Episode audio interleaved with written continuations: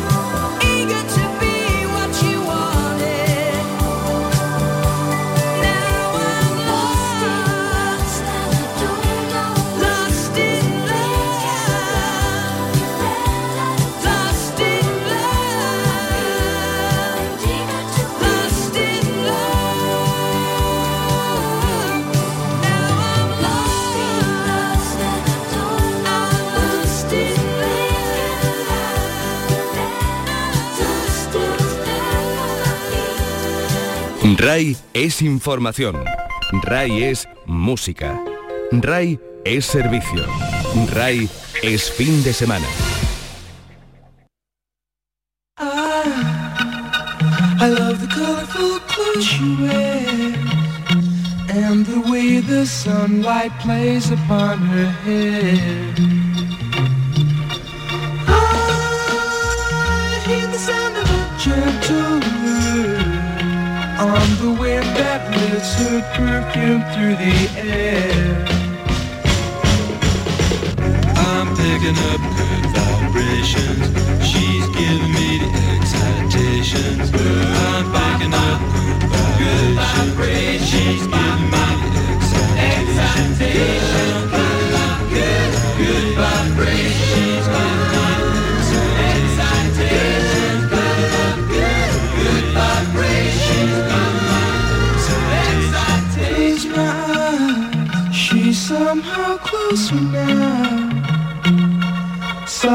Smile, I know she must be kind.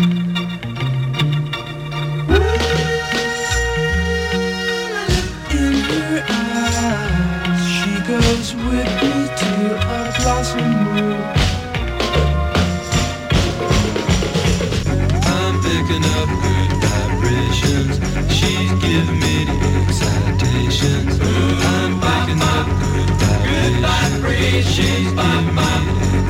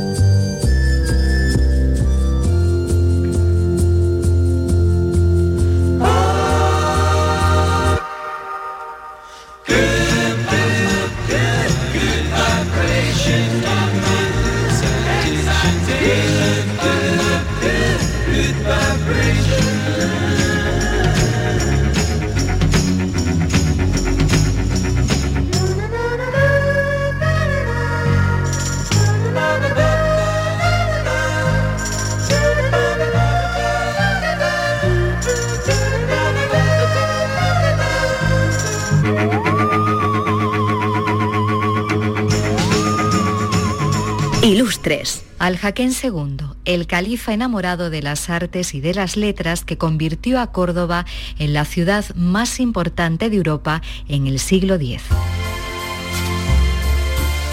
Y Córdoba fue durante el siglo X la ciudad más importante de Europa tanto por su población como por su ámbito político y cultural. El responsable, el califa Al-Hakem II, también conocido como Al-Hakem, que hizo de Córdoba la primera ciudad de la península con una urbanización moderna, con calles pavimentadas, alumbrado público nocturno y alcantarillado. Pero pasemos a hablar del personaje. Al-Hakem II nació en Córdoba en el año 915. A los ocho años fue nombrado sucesor de su padre, Abdel Rahman III. No se hizo cargo del califato, sin embargo, hasta los 47 años cuando falleció su padre. Y a su cargo estuvo desde 961 hasta 976. Toda la documentación que hay sobre este califa cordobés apunta a que su reinado fue pacífico. Prefería solucionar los problemas por la vía diplomática, lo que no significa que no recurriera a las armas en algunas ocasiones, reprimiendo, por ejemplo, los ataques normandos, daneses y vikingos, pueblos que trataron de entrar por la fuerza en Al-Ándalus, pero sin éxito, claro. Dentro de la península derrotó a los reinos cristianos junto al castillo de Gormaz e impuso la supremacía de Córdoba. También restauró el protectorado de Marruecos para evitar así el avance fatimí. El reinado de Al-Hakam II marcó una época de esplendor cultural para Córdoba. De pequeño recibió una educación exquisita. El gramático y poeta Al-Zubaidí lo convirtió en uno de los monarcas más sabios que haya visto España. Una de sus pasiones era la de coleccionar libros, manuscritos preciosos y raros que sus hombres conseguían en cualquier parte del mundo. Su biblioteca contenía en torno a 400.000 ejemplares, muchos de ellos bastantes leídos por el mismo califa que solía hacer anotaciones entre sus páginas. Esa pasión por la lectura traspasaba fronteras y también la tenía frente a la educación. Las enseñanzas que impartían los grandes maestros en la mezquita Aljama dieron a conocer a Córdoba por todo el mundo y de todo el mundo venían a estudiar miles de alumnos. Era educación privada, digámoslo así, pero Al-Hakam tenía una asignatura pendiente con los niños más pobres. Para ellos fundó 25 escuelas que él mismo sufragaba, una educación gratuita que enseñaba poesía, cálculo, gramática árabe y por supuesto la lectura del libro sagrado. El otro fuerte del Califa de Córdoba fueron las obras públicas. Terminó de construir y decorar la mezquita de Córdoba y también Medina Zahara. Reformó el Alcázar y edificó, entre otras cosas, el castillo de baños de la Encina. Al-Hakam fue un califa inteligente, culto, sensible y piadoso. Nunca tuvo buena salud. En 974 padeció un ataque de hemiplegia del que nunca se recuperó. Ilustres con Gema Vélez. Come con la radio. Disfruta de la radio y de la cocina con un programa delicioso. Fresco como una lechuga. Con una música sorprendente. Con recetas de la abuela y con tendencias gastronómicas de lo más fashion. Para comérselo. Comparte mesa con Ray y con Come y Calla. Los domingos a las 3 de la tarde. Con López y Aguinaga. Ray, Radio Andalucía Información. Oye, Harry, ¿sabes que ya puedes descargarte la nueva app de Canal Sur Radio? ¡Qué maravilla! ¿Has oído eso, Marlenber? ¡Ole, su primo! Ahora mismo me la bajo. En la nueva app de Canal Sur Radio, Harry, puedes escuchar los cinco canales de la radio pública de Andalucía. Canal Sur Radio, Radio Andalucía Información, Canal Fiesta, flamencoradio.com y Canal Sur Radio Música. Y además todos los podcasts, la radio a la carta y la programación local de todos nuestros centros. Harry. No esperes más y hazte ya con la nueva APP de Canal Sur Radio. Sí, señor. Quédate en Canal Sur Radio, la radio de Andalucía. Si te gusta conocer y disfrutar de Andalucía, la mirada desatada te da las claves que necesitas. Viaja, adéntrate en el patrimonio de Andalucía, la monumentalidad y el arte de nuestros pueblos, nuestra cultura, el trabajo de los nuevos creadores y sus lenguajes. Y vive el disfrute de nuestra enología y del descanso y la hostelería andaluza. La mirada desatada, todo un descubrimiento para tus sentidos. Con Manuel Mateo Pérez, los sábados a las 10 de la noche. RAI, Radio Andalucía Información. Esto es RAI. RAI, fin de semana. One, two, three, uh.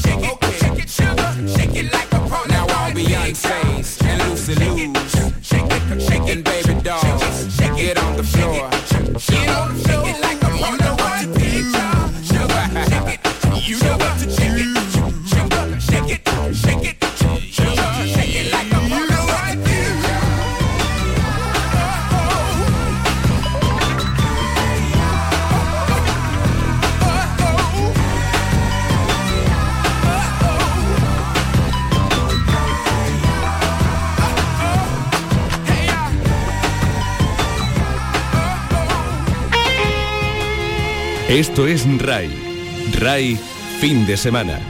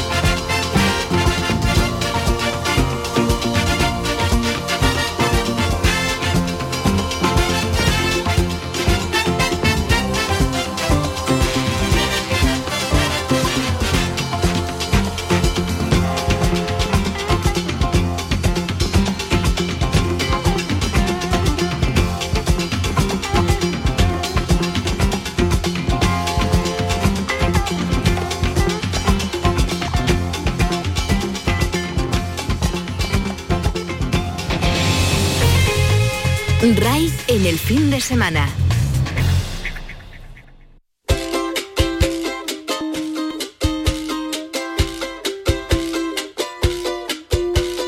Eso que tú me das es mucho más.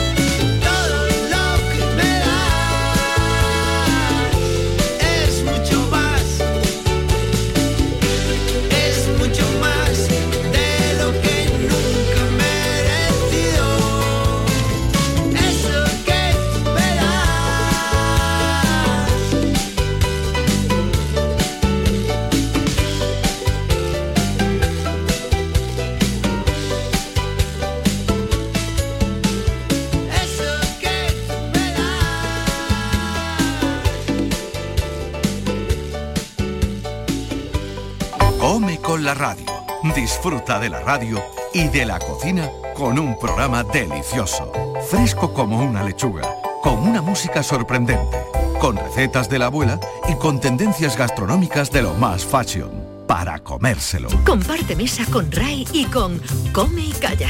Los domingos a las 3 de la tarde con López y Aguinaga. Ray, Radio Andalucía Información.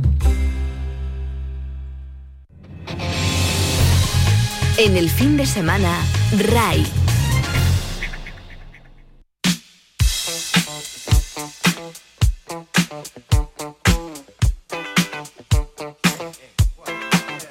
Oh, what you gonna do? You wanna get down? Tell me. Oh, what you gonna do? Do you wanna get down?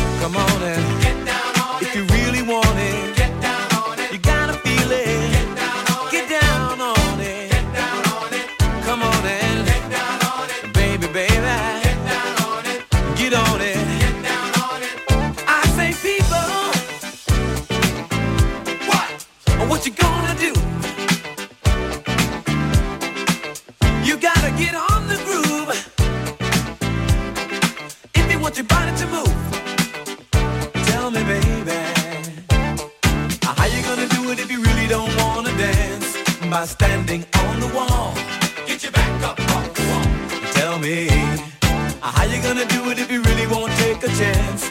By standing on the wall. Get your back up. Cause I heard all the people saying.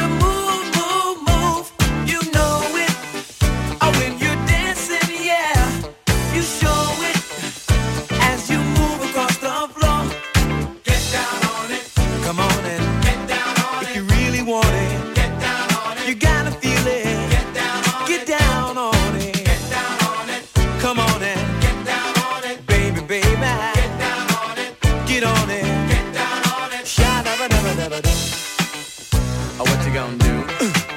do you wanna get down? Uh, what you gonna do?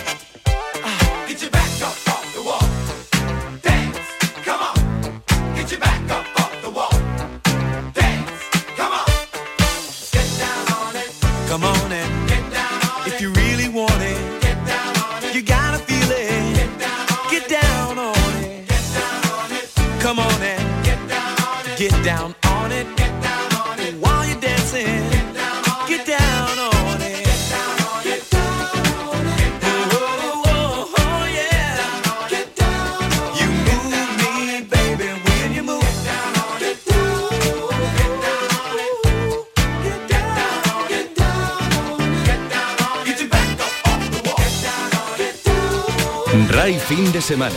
La información continúa. La música también.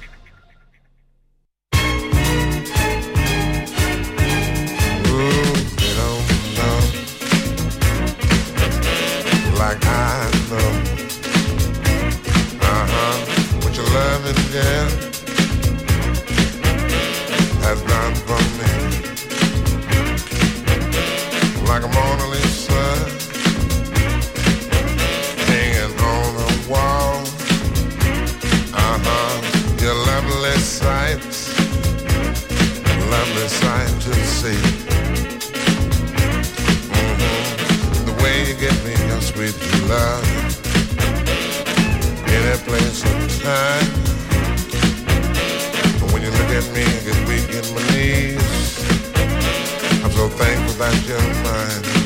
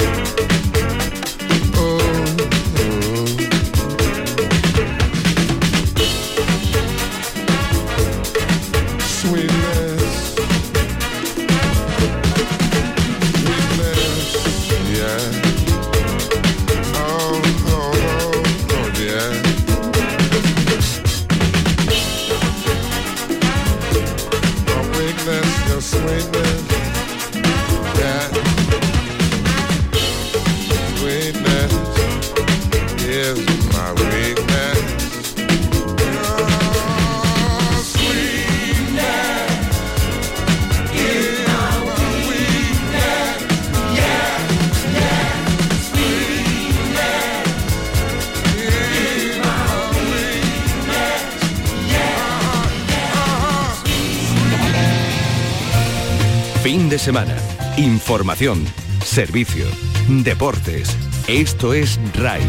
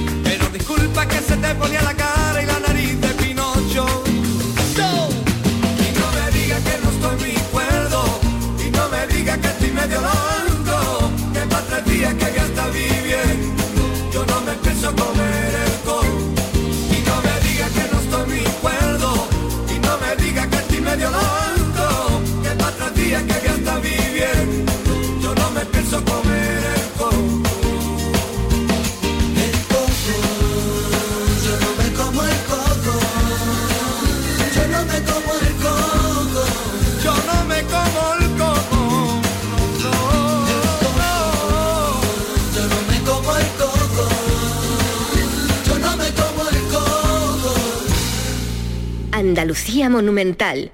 Los dibujos ocultos de la Alhambra. El hallazgo se producía hace unos meses en el espacio que los expertos consideran más palatino de todos los palacios nazaríes, el Mirador de Daraxa. Los restauradores descubrieron bajo el techo más de 80 dibujos depositados allí por los constructores del palacio. Nadie los había tocado en más de 600 años, y entre ellos una extraña representación antropomórfica que el Corán prohíbe, pequeñas travesuras de los artesanos. No es la primera vez que la Alhambra es escenario de hallazgos de este tipo. Ya en el año 1959, durante la restauración de una de las salas del Palacio de Comares, aparecieron pinturas detrás de unas piezas de madera. En esta ocasión, estos dibujos ocultos estaban en el mirador de Daraxa o de Lindaraja, posiblemente uno de los espacios más deliciosos de la Alhambra. Su nombre proviene de la castellanización de Al-Aindaraisa o de los ojos de Aisa, ya que hasta el siglo XVI estaba abierto al paisaje y desde él se divisaba el albaicín. Tras la construcción de las habitaciones de Carlos V quedó cerrado frente a un patio en torno a una fuente con taza nazarí. Las pinturas estaban ocultas. María del Mar Villafranca, directora del patronato y alcaidesa de la Alhambra. Así que sí, efectivamente estamos, ah, yo creo que descubriendo algunos secretos que todavía la Alhambra nos pueden revelar. Y bueno, pues en ellas hay figuraciones, como se ha sabido, hay también ejercicios para calentar la mano que dicen los, técnicos, ¿no? los especialistas que tenían que trabajar directamente y bueno, pues para poder adiestrar la muñeca, pues también hacían esos pequeños ejercicios. Son 80 dibujos de muy diverso tipo que conservan la policromía original. Entre ellos aparecen formas vegetales, animales fantásticos, versículos del Corán e incluso indicaciones para que los artesanos monten las piezas ornamentales de la sala. Además sus trazos son espontáneos, lo que sugiere que fueron realizados a escondidas. Algunos están firmados, algo raro ya que en aquellos tiempos estos artistas eran considerados más artesanos que creadores. También es posible que el dibujante en cuestión gozara de cierto reconocimiento. Pero en otro de los espacios de la Alhambra ha aparecido lo que los estudiosos consideran ya una auténtica joya, concretamente tras una de las estrellas del alfarje ataujerado de la cubierta plana del patio de los leones. Se trata del dibujo de una cabeza de hombre con barba blanca y turbante sobre cuerpo de animal, que podría tratarse de un perro o un gato. Está perfectamente conservado. El hallazgo es aún más valioso teniendo en cuenta que en la mayor parte del arte musulmán las representaciones humanas estaban prohibidas. El Corán sugiere que ningún artista puede competir con la divinidad en la creación de seres reales. Por eso el arte musulmán se desarrolló profundamente en el ámbito suntuario y ornamental, utilizando las formas geométricas. Sin embargo, también en la misma Alhambra hay dos ejemplos de que los granadinos interpretaban esos textos coránicos de otra manera. Los propios leones del patio o la pintura sobre cuero de un grupo de caballeros nazaríes, si bien parece que fueron realizados por artistas cristianos. Sea como fuere, los autores de estos dibujos decidieron esconderlos, un guiño que hemos recibido más de 600 años después.